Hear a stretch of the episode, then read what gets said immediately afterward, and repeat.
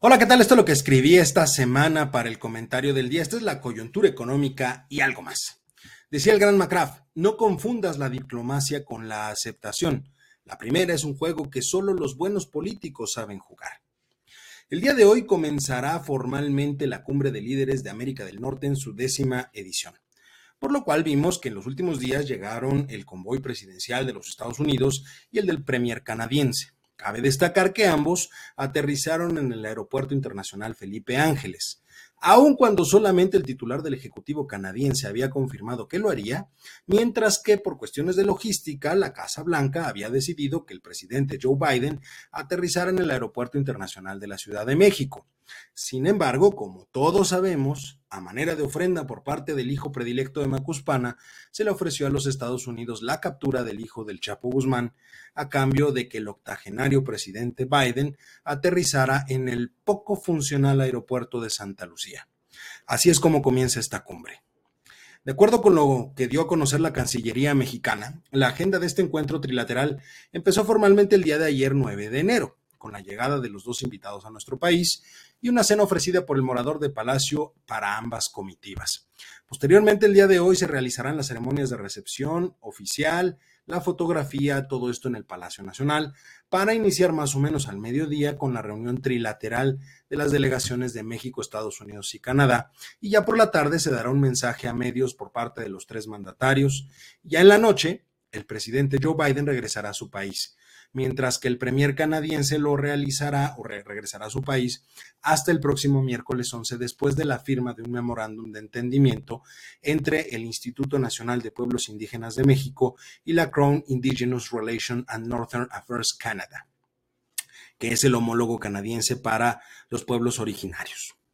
Hasta aquí, pues todo parece seguir un protocolo normal y perfectamente delimitado por los tres países para dar una imagen hacia el resto del mundo de un bloque comercial sólido, cuyos socios están trabajando en sintonía para poder lograr el desarrollo de la zona y, por supuesto, mejorar la calidad de vida de los ciudadanos de las tres naciones. Sin embargo, hay algo que se encuentra volando en medio de la cumbre y que coloquialmente conocemos como el elefante rosa de la habitación. ¿Qué va a suceder con respecto al posible inicio de, las, de los paneles arbitrales en contra de nuestro país?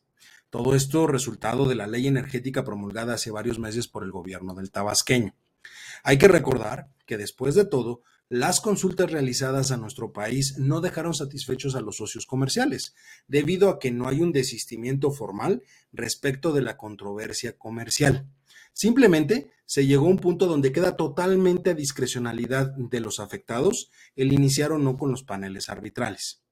Lo anterior se vuelve muy relevante debido a las más recientes declaraciones del premier canadiense, en las cuales dijo textualmente, tanto el presidente de Estados Unidos, Joe Biden, como yo, vamos a ser bastante claros con el presidente López Obrador, de que esto debe entenderse como una forma de ayudar a México a desarrollarse para atraer inversiones de empresas en Canadá y Estados Unidos. Asimismo, también mencionó que entiende perfectamente que el presidente mexicano quiera poner más énfasis en las empresas estatales productoras de energía, pero dijo, eso tiene que hacerse de forma responsable, de una manera que entienda que él es parte del TEMEC y tiene que cumplir con esas reglas. Mientras tanto, por el lado norteamericano, pues tenemos las declaraciones realizadas por la secretaria de Energía, Jennifer Granholm, quien dijo que nuestro país tiene el potencial para convertirse en eh, un productor mundial de recursos energéticos renovables, dado que existe la posibilidad de que el 35% de la energía generada en nuestro país pueda ser renovable y como resultado se generarían altos niveles de inversión, habría una reducción de costos para los consumidores y por supuesto aumentaría el nivel de resiliencia de nuestro país respecto del sistema energético internacional.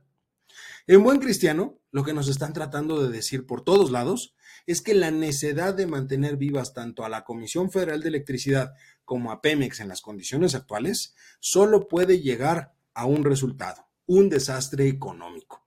Como ya lo he mencionado varias veces en este espacio y en otros, ambas empresas son barriles sin fondo cuyo único valor radica en venderlas por partes como si fuesen fierro viejo. Por supuesto, habrá que esperar los acuerdos a los que se lleguen durante la cumbre, pero hay que tener muy presente algo. el obsequio que realizó el hijo predilecto de Macuspana al gobierno estadounidense, entiéndase Ovidio, solo va a alcanzar para cubrir temas migratorios, no lo relacionado con los intereses económicos de las empresas estadounidenses y canadienses, que dicho sea de paso, pueden presionar de manera importante a sus respectivos gobiernos para empezar con los paneles arbitrales. Y recuerde que lo he comentado muchas veces, si entramos en esa controversia, no vamos a salir bien.